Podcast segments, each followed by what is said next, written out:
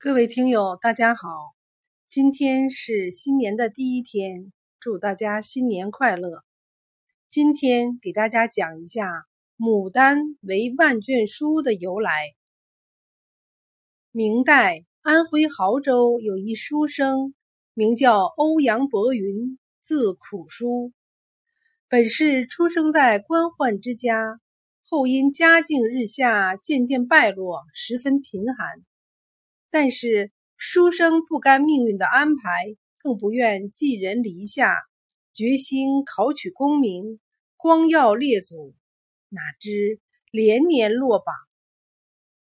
有位好心肠的先生告诉他：“后生，你的功底太差，还需读万卷书，方能感动天地之神。”于是他终日抄书习文为止，可是家中贫寒，纸又太贵，只得将一篇篇文章抄写在墙壁上和门板上。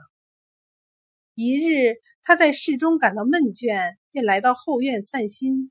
只见后院那株多年未开花的牡丹丛，花繁叶茂，感到惊喜，于是突然心血来潮，返回室内。取来笔砚，将文章抄写在牡丹花瓣上，以花代纸。那位好心的先生路过此地，看到此景，称此牡丹为万卷书。这也许感动了花神。一年，欧阳伯云果真中了举人。